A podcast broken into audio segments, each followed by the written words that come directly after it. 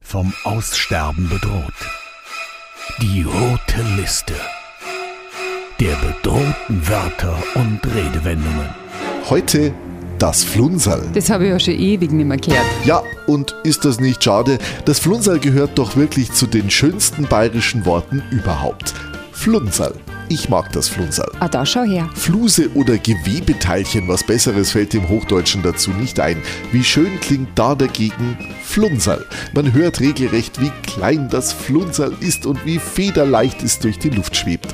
Das Flunserl. Oder wie hartnäckig es sich auf dem Stoff hält, auf das es eigentlich gar nicht gehört. Ach so? Ja, das Flunserl kann auch anders, aber meistens ist es einfach nur das federgleich schwebende, klitzekleine Flunserl, das unbeschwert durch die Luft tanzt.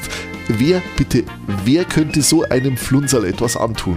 Möchte man meinen, aber die moderne deutsche Sprache tut's. In Zeiten der Globalisierung geht so etwas Kleines, Unscheinbares wie das Flunserl einfach unter. Ja, und was machen wir jetzt da? Legen wir uns mal wieder an einem ruhigen Sonntag auf die Couch, schauen in die zum Fenster hereinfallenden Sonnenstrahlen und denken uns, mei schau, Flunserl, na, das geht doch etwas liebevoller. Flunserl. Genau. Rettet bedrohte Wörter und Redewendungen. Eine Aktion von Radio Charivari.